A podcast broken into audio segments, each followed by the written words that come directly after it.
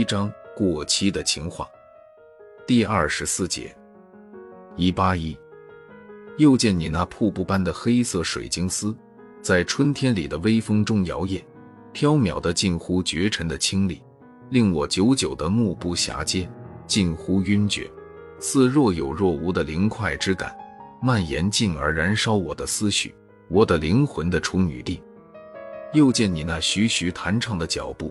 似一曲高山流水，意境纯美，酣畅淋漓，沉醉湮灭了我的心窝，我的灵魂的处女地。又见你那曼妙的腰肢，又见你那纤纤的玉手，又见你那曲线的舞动，可我看不见你的脸，我只能看到你的背影。请允许我静静、悄悄、默默无闻地掩藏在你的背影中，采集、收藏你那与众不同、万中选一的美丽。我相信有一天。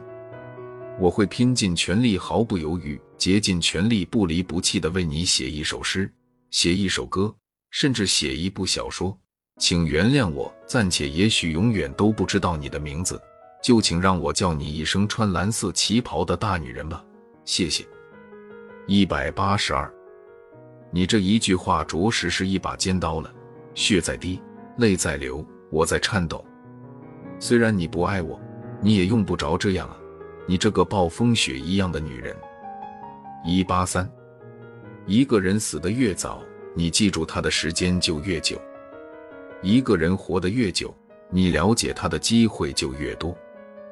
为了你，为了我爱的你，为了我真爱的你，你说我应该怎么办啊？一八四，喜剧，你一看一笑就忘了；悲剧，你一看一哭就忘不了了。你说。我应该给你表演什么剧？我爱的人，我的爱人。一八五，不知道为什么一面对你，我就有好多好多的话想对你说。你就像自由女神一样，在我的心中屹立，赐我以无穷的力量，指引着我前进的方向。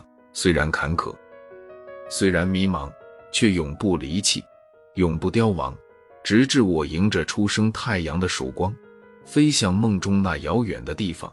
徜徉，徜徉，徜徉。